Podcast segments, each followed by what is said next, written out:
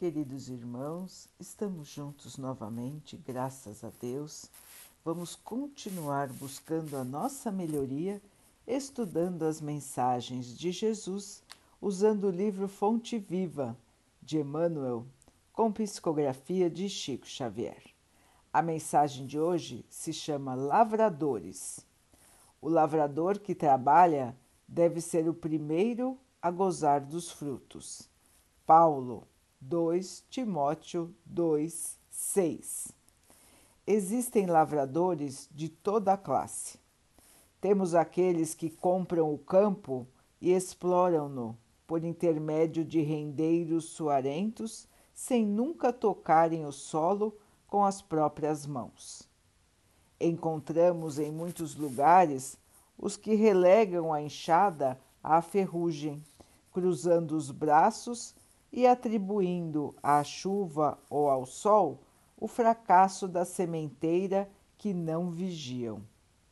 Somos defrontados por muitos que fiscalizam a plantação dos vizinhos, sem qualquer atenção para com os trabalhos que lhes dizem respeito.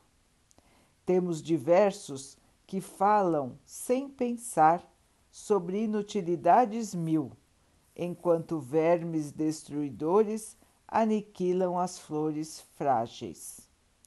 Vemos numerosos acusando a terra como incapaz de qualquer produção, mas negando a ela a bênção da gota d'água e o socorro do adubo. Observamos muitos que se dizem possuídos pela dor de cabeça, pelo resfriado ou pela indisposição e perdem a sublime oportunidade de semear. A natureza, no entanto, retribui a todos eles com o desengano, a dificuldade, a negação e o desapontamento. Mas o agricultor que realmente trabalha cedo recolhe a graça do celeiro farto. E assim ocorre na lavoura do espírito ninguém conseguirá o resultado excelente sem se esforçar, conferindo à obra do bem o melhor de si mesmo. Paulo de Tarso, escrevendo numa época de senhores e escravos, de superficialidade e favoritismo, não nos diz que o semeador, distinguido por César ou mais endinheirado, seria o legítimo detentor da colheita, mas afirmou com indiscutível acerto que o lavrador dedicado às próprias obrigações será o primeiro a se beneficiar com as vantagens do fruto. Meus irmãos, a lavoura espiritual o trabalho que todos nós estamos fazendo aqui. Emmanuel compara o nosso trabalho aqui ao trabalho de um semeador, ao trabalho de um lavrador. Nosso espírito é o campo e nós precisamos cuidar deste campo, vigiar tirar, as ervas daninhas da inferioridade, plantar sementes do bem, cuidar, regar com amor, adubar com estudo. E continuarmos o nosso trabalho sempre semeando o bem para com todos. Logicamente, irmãos, que neste tipo de trabalho nós vamos colher os frutos do Espírito. A paz, a evolução, a luz, o amor. Estes são os bens do Espírito. Todos nós estamos aqui somente para isso. Ocorre que, quando aqui encarnados, nós nos distraímos com a matéria, Nós nos iludimos com o poder, com o dinheiro, com a posição social, com o nosso aspecto físico. E assim, muitas e muitas vezes nós nos distanciamos do nosso verdadeiro eu, do nosso espírito. Nós ficamos pensando na matéria, muitas vezes em coisas inúteis, perdendo tempo precioso para a nossa evolução. Irmãos, não adianta ficar olhando o campo do vizinho. Temos que trabalhar o nosso. Cada um tem a sua estrada a percorrer e nós não sabemos o porquê de cada um enfrentar as dificuldades que enfrenta. É o Pai que sabe de tudo. É o Pai que dá a oportunidade a todos nós para que possamos corrigir nossa, as nossas falhas do passado, purificando o nosso espírito a cada encarnação. Resta a nós, irmãos, que também não sabemos os nossos defeitos morais, que também não lembramos o que fizemos de errado nas encarnações passadas, cabe a nós trabalhar o nosso campo. Nós conseguimos enxergar os nossos defeitos atuais. Basta prestar atenção Basta se habituar à autoanálise.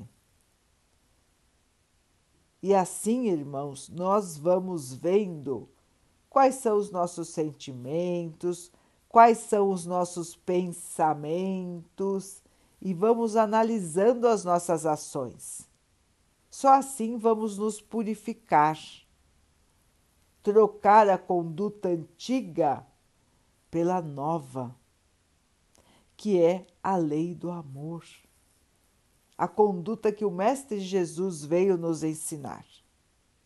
Já chega, irmãos, de perdermos tanto tempo com bobagens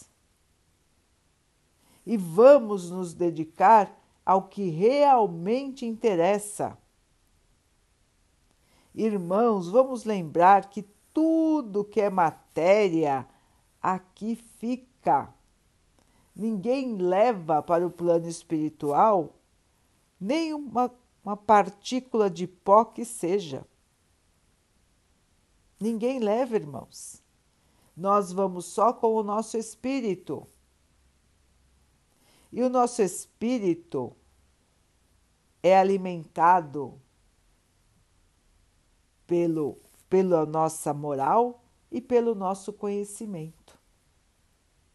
É isso que nos trará a luz ou o sofrimento no futuro. Assim, irmãos, vamos nos lembrar que estamos aqui de passagem, que tudo que nos acontece hoje um dia terminará, tanto as coisas boas como as coisas ruins e nós vamos vencer esta etapa da nossa evolução. Quanto mais nós nos dedicarmos ao bem, mais rápido venceremos as batalhas do aprendizado. E mais rapidamente vamos chegar até o patamar de luz, de paz que todos desejam.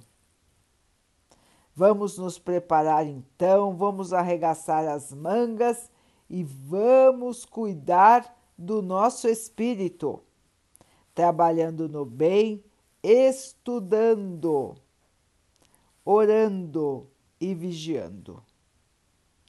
Este é o tratamento que devemos dar a nós mesmos, irmãos, sem perdermos mais tempo com as bobagens sem perdermos mais tempo com as ilusões da matéria.